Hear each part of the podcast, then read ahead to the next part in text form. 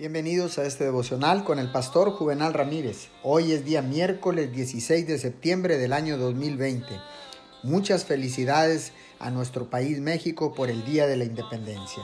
La palabra de Dios dice en Primera de Tesalonicenses capítulo 5 verso 16 al 18. Estén siempre alegres, oren sin cesar, den gracias a Dios en toda situación, porque esta es su voluntad para ustedes en Cristo Jesús. Muchos cristianos están sin propósito porque no tienen con qué moldear su conducta y su carácter. No hay nada que los mantenga enfocados, determinados y en el camino correcto.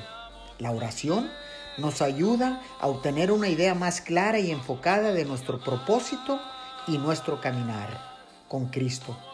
De hecho, la oración misma es algo muy definido, apunta a algo concreto, tiene una meta a la que se dirige. La oración apunta a la experiencia de vida cristiana más definida, más elevada y más dulce. Oremos. Gracias mi Señor. Gracias Papito Dios por darnos tu palabra con la cual podemos moldear nuestras vidas. Señor, te pedimos que tú nos des un propósito y un significado en la vida en el nombre de Jesús.